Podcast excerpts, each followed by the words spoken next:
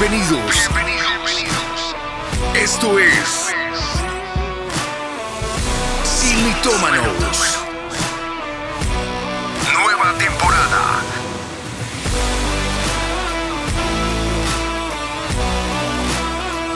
Atendidos por sus propietarios. Mi casa es tu casa. Siga usted. Un saludo para todos, Dios los bendiga. Queremos eh, en este momento honrar a aquellos que han estado súper conectados en esto que es Sin Mitómanos, mi casa, tu casa.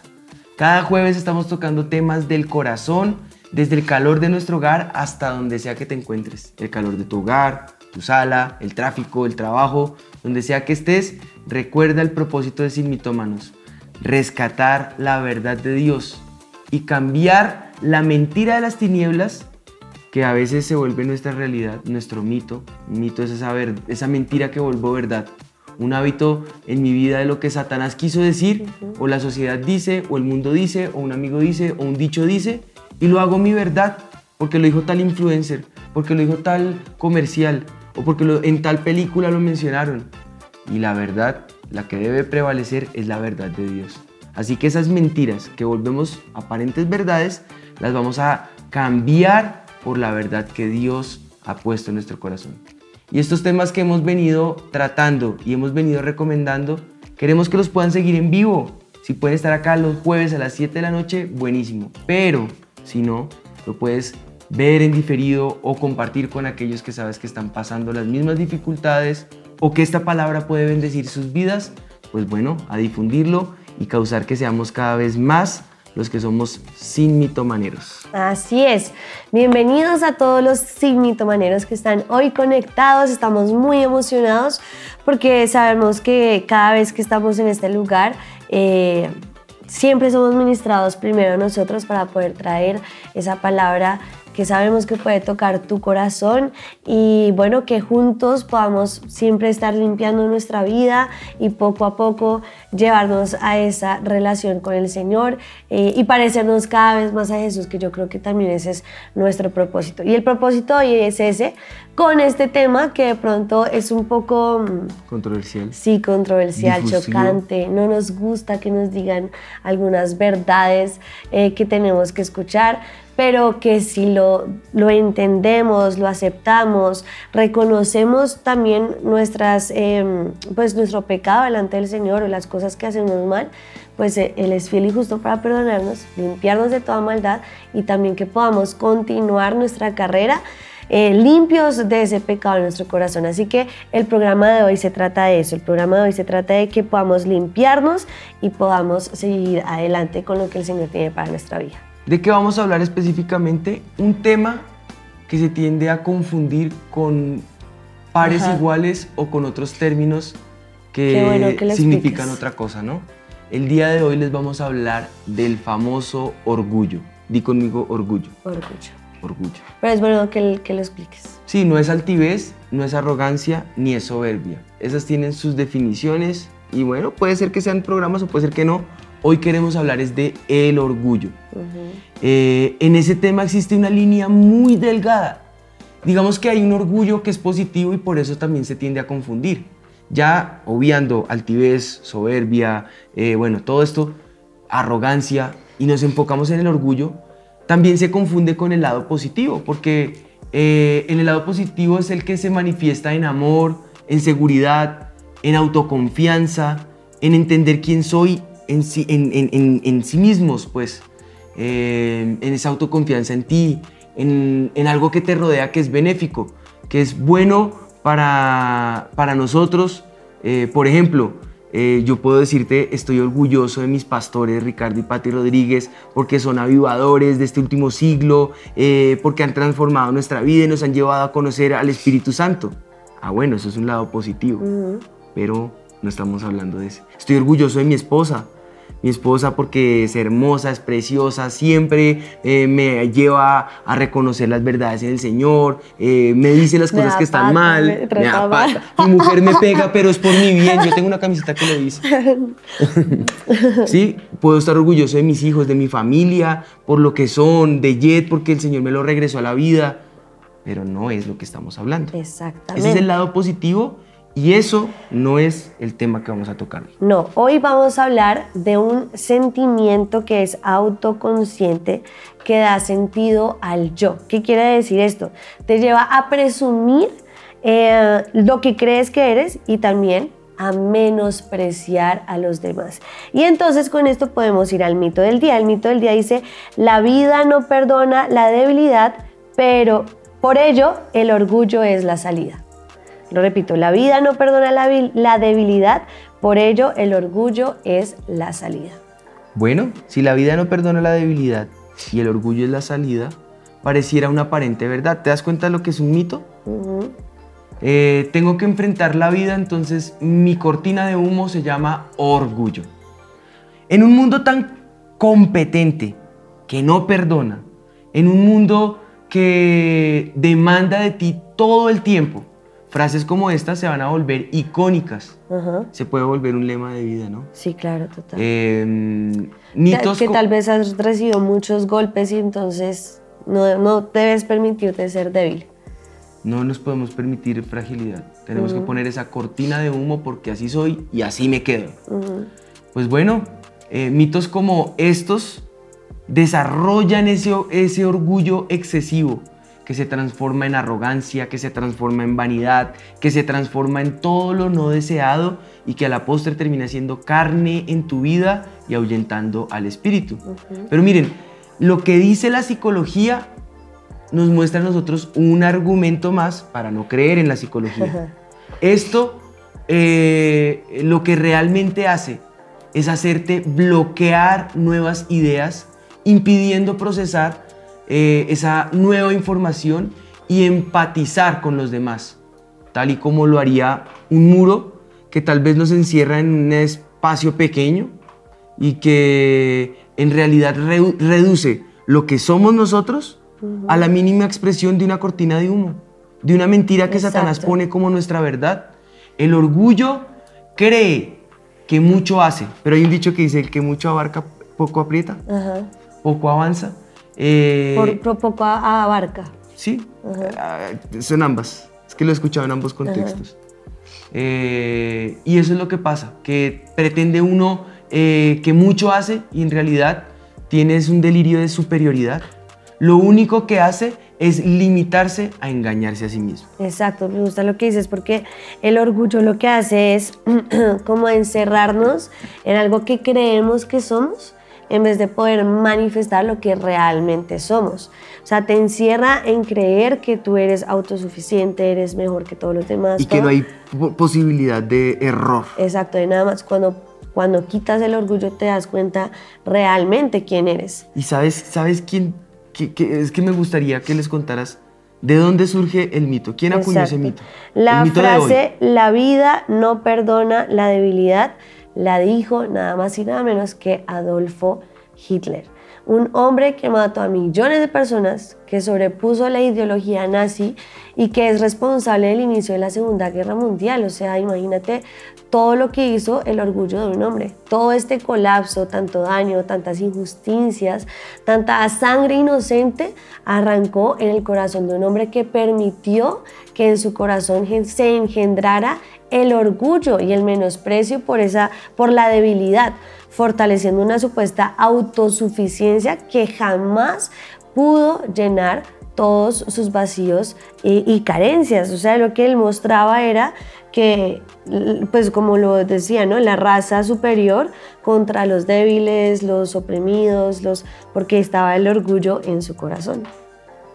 Pues con todo esto en mente, creo que empezamos a, identificar, a, destapar, a quitar esas marañas que es el propósito en Signito a Manos, ¿no? Y para eso, a manera de comercial, eh, si tienes o crees tener ese orgullo en ocasiones y tu respuesta es no, la tienes. si estás diciendo que no, si tienes que lidiar con alguna clase de orgullo, alguna faceta del orgullo negativo, pues vamos a mencionar seis síntomas a los cuales vas a decir, sí, señor. ¿Listo? Entonces, el primero ¿Engrandeces tus logros? Sí, Señor.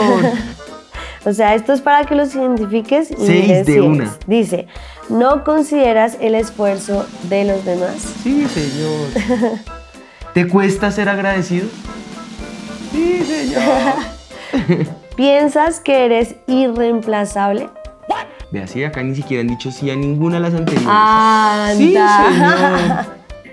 ¿No te gusta aprender de otros? No, mentira. mentiroso. sí, señor. Pero de las seis yo ya reconocí algunas que sí. Eh, dice, te vi. ¿No admites tus errores? Sí, señor. ¿No sueles pedir ayuda ni perdón? Sí, señor. Por todos me las está chutando, amigos. O sea que la mitad las tiene usted. Yo, ¿usas el orgullo y el menosprecio a los demás como mecanismo de defensa? Sí, señor. Bueno, Bueno. pues si sientes, bueno, es, es- es bueno que entendamos que si alguna de estas, todas de estas, varias de estas, son síntomas que han afectado directamente tu vida, el primer paso hoy en Sismitómanos es reconocer delante del Señor quiénes somos. Y eso empieza a cambiar el orgullo, porque recordemos que el Señor ama al quebrantado y al Ajá. humilde de espíritu, Amén. pero Él habita lejos de los que son eh, altivos, de- lejos de los que son orgullosos.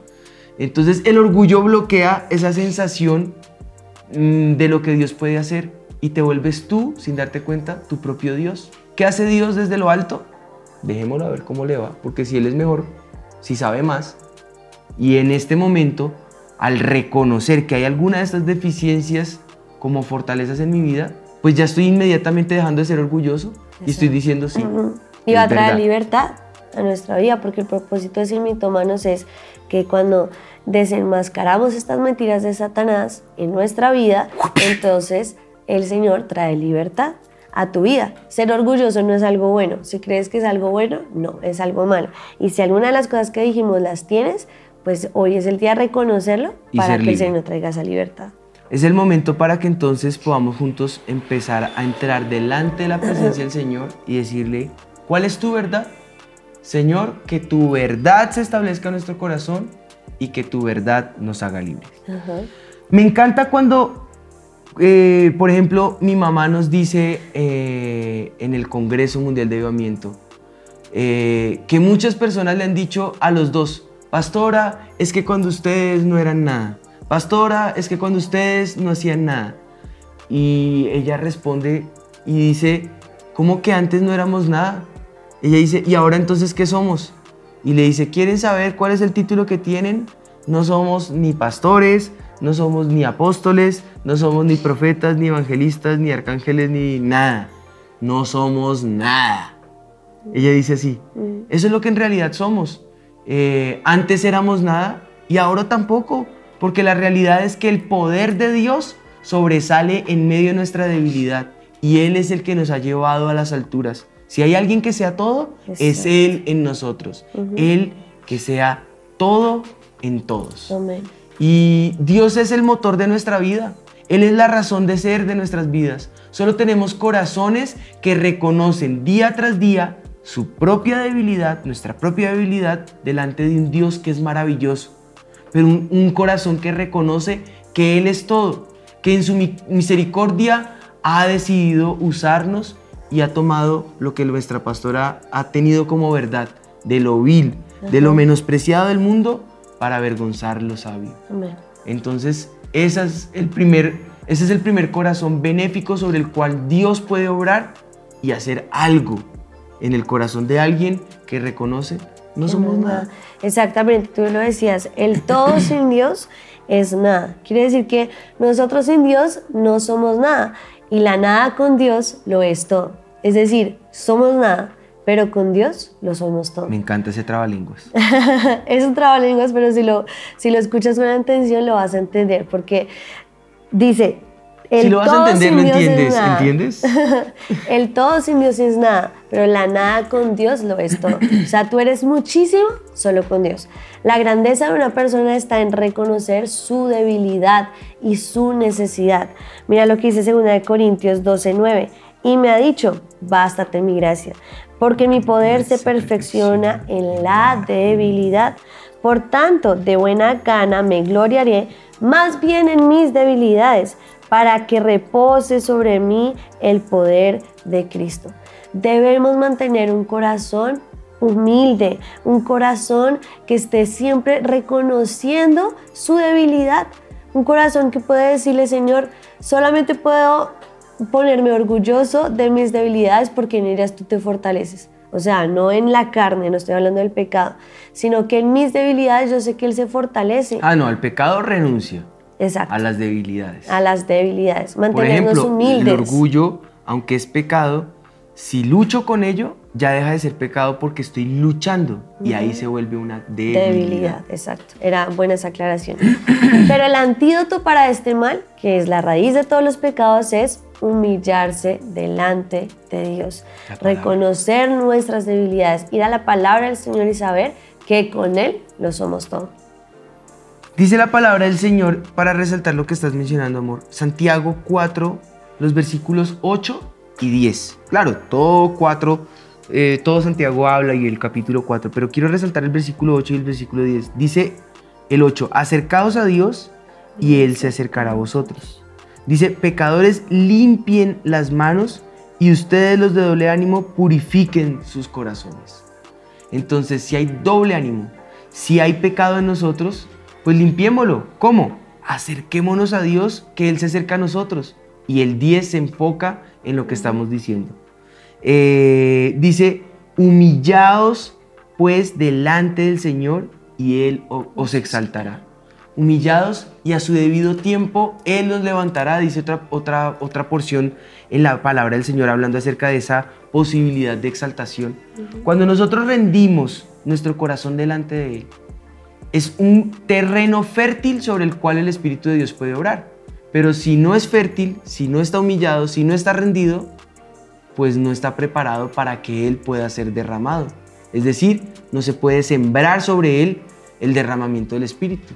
La única posibilidad de derramamiento del Espíritu de Dios sobre tu vida es que haya un corazón rendido, porque un corazón quebrantado y humilde, Dios jamás lo desprecia.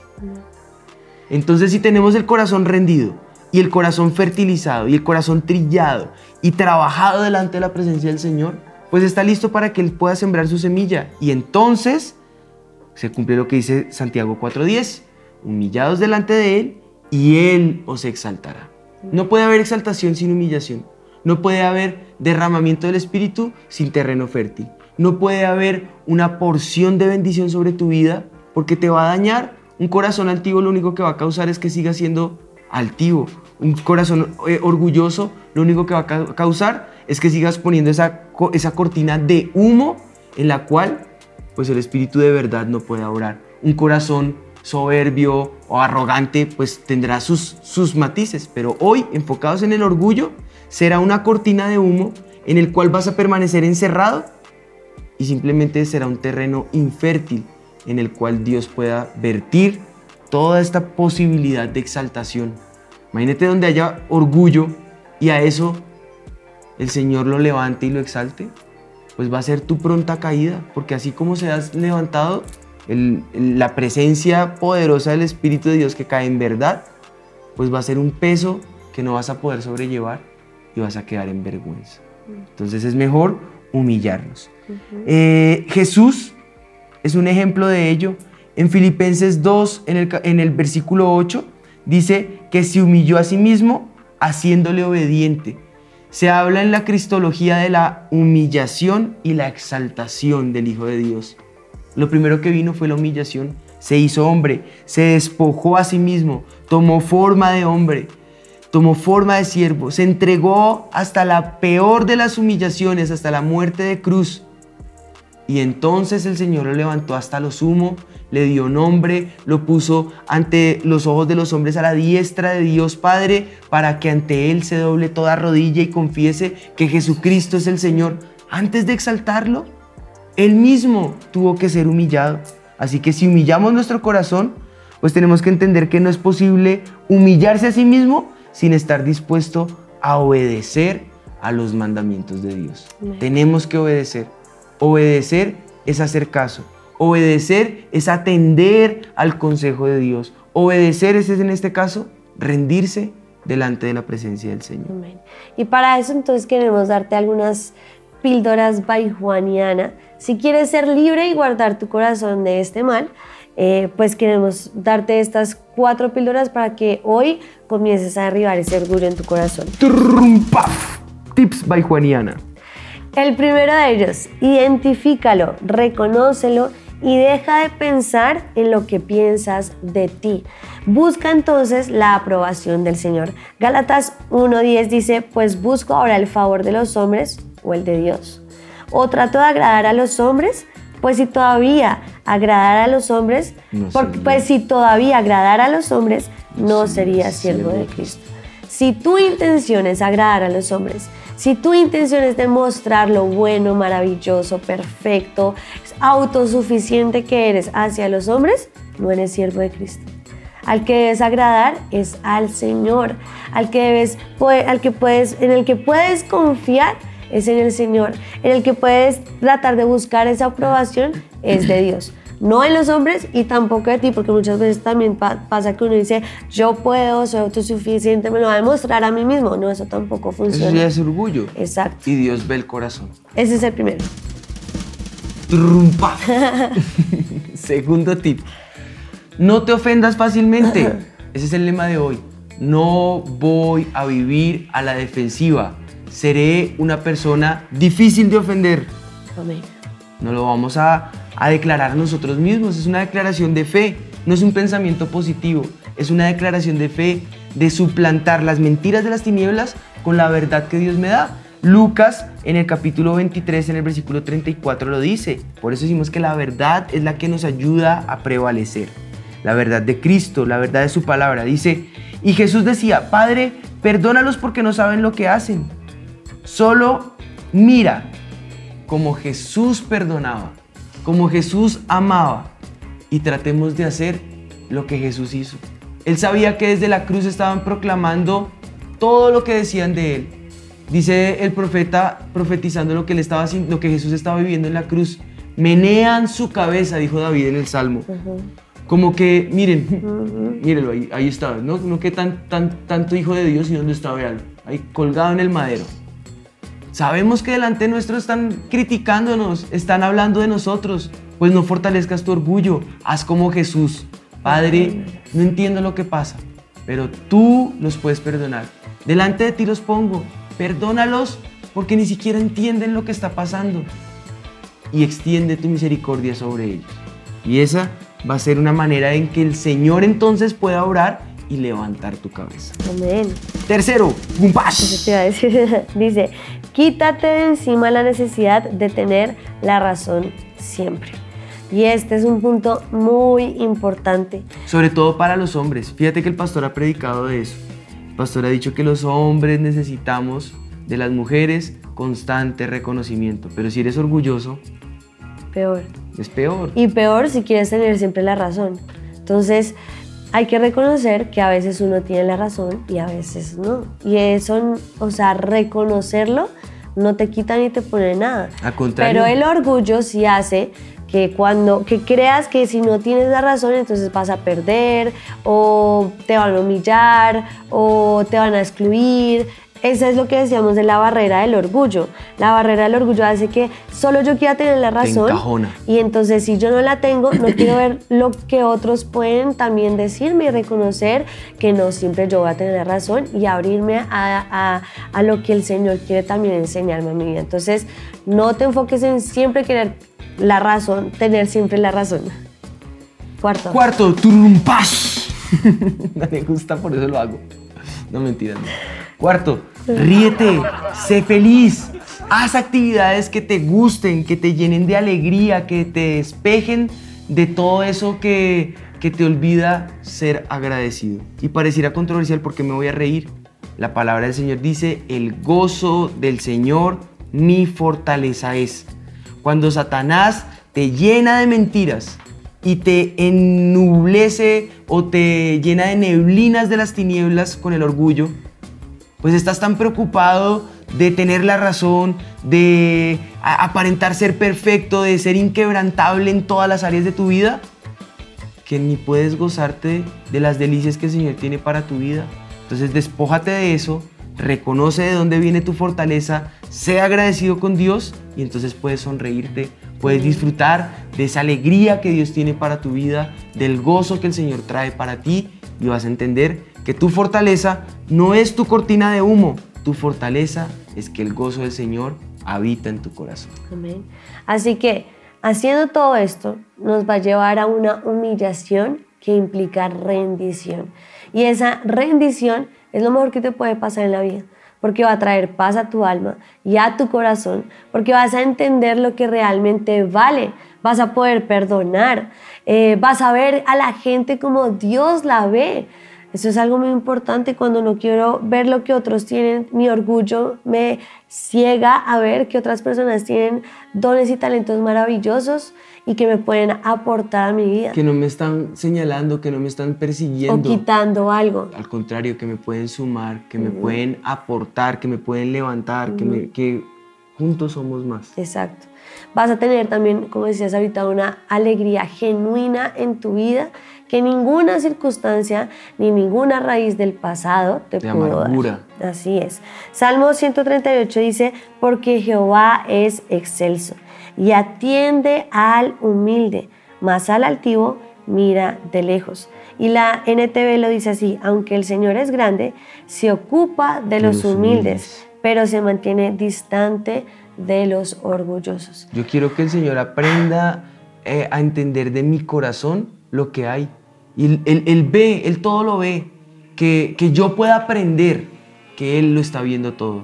Que Él está en todo momento delante nuestro. Que a Él yo no le puedo ocultar nada. Pero que sabiendo que Él está ahí, pues hombre, entender que si soy humilde, Él se va a ocupar de mí. Pero si soy orgulloso, me va a mirar de lejos. Ajá. ¿Quieres que te siga viendo de lejos? ¿Quieres seguir teniendo el Espíritu de Dios distante de tu vida? Mantente orgulloso. No, yo quiero habitar donde Él habita. Yo quiero que Él pueda hacer de mi vida el lugar de su habitación, la morada de su gloria. Pues mantente humilde y ríndete como nuestros pastores nos lo han enseñado. Humíllate delante de Él cuantas veces sea necesario. Si hay adoración, póstrate delante de la presencia del Señor. Si la gloria de Dios es grande sobre tu vida, ríndete. Deja que todo orgullo y todo peso que te asedia sea quebrantado delante de la presencia del Señor.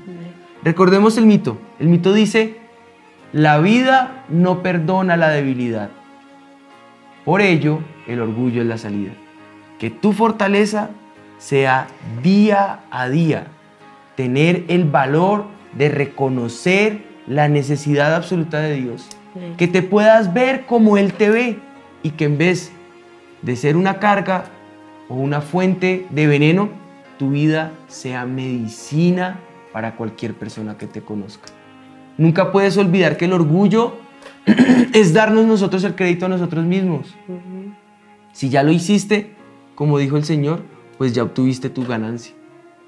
Pero si eres no como los hipócritas, ni como los fariseos, o como los saduceos, o como los escribas, o como el sistema religioso judaico que lo que buscaban era su propia gloria, entonces el Señor, que ve en lo secreto, te recompensará en público. El orgullo toma la gloria que solo le corresponde a Dios Exacto.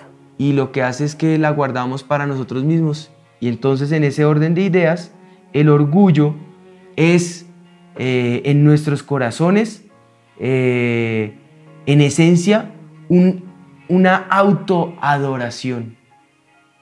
Y esa autoadoración aleja a Dios. Eh, cualquier cosa que logremos en este mundo no habría sido posible si no fuera porque el Espíritu de Dios está en nosotros que tienes, que hayas recibido, que te pertenezca a ti mismo? La verdad, nada. Y si lo recibiste, ¿por qué te jactas como si no lo hubieras hecho? Eso es lo que dice la primera carta de Corintios en el capítulo 4, en el versículo 7.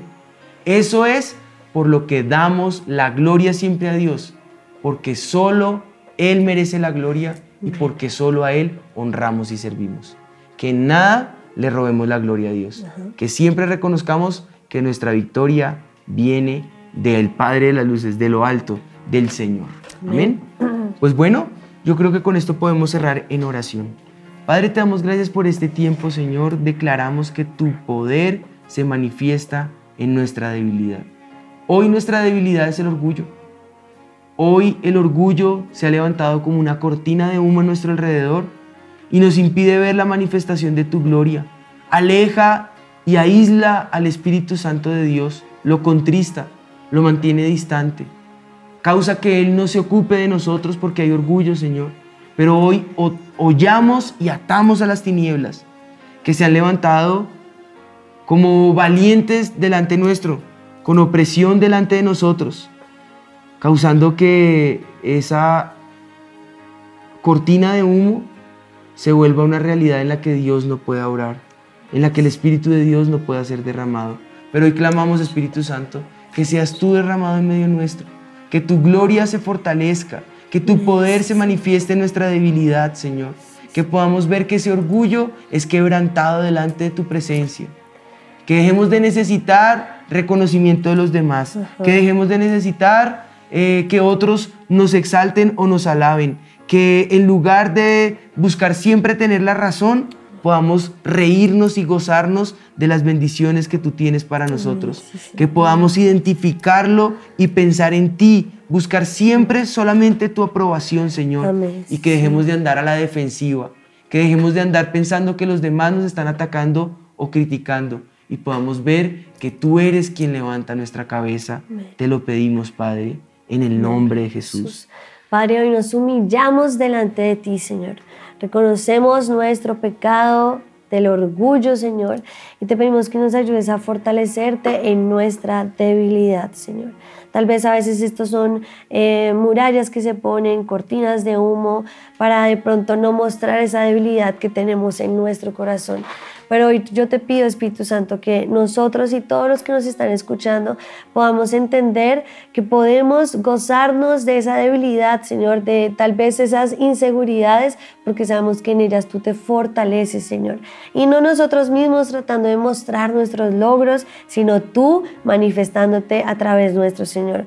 Que no, no seamos aplacando el esfuerzo de los demás, sino resaltándolo, Señor, y saber que ellos tienen muchas cosas para nosotros que podamos ser agradecidos en todo momento de saber que no somos nada, pero contigo lo somos todos, Señor.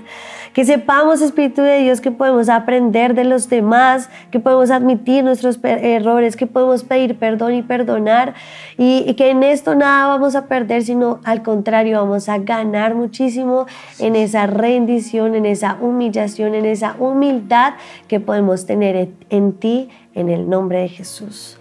Gracias, Señor. Amén. Bueno, yo creo que este programa ha sido de bendición para todos, como lo ha sido para nosotros. Si de esto el Espíritu de Dios te puede levantar y formar, si hoy has aprendido, compártelo con otros. Dale like si quieres, comenta, eh, dale me gusta, eh, pero sobre todo permite que otros más puedan ser bendecidos. Así que vamos a difundirlo entre nuestros amigos, nuestros hermanos, nuestros colegas, eh, nuestros compañeros de trabajo, nuestros hijitos, nuestra familia. Puede ser el altar familiar con el que puedas estar hoy eh, trabajando, pero que todo esto, la presencia del Señor, sea haciendo lo que tiene que hacer en el corazón de cada uno de nosotros. Esto fue Sin Mitómanos. Mi casa es tu casa. Nos vemos en ocho días. Dios te bendiga. Bienvenidos. Bienvenidos. Esto es Mitómanos. Nueva temporada.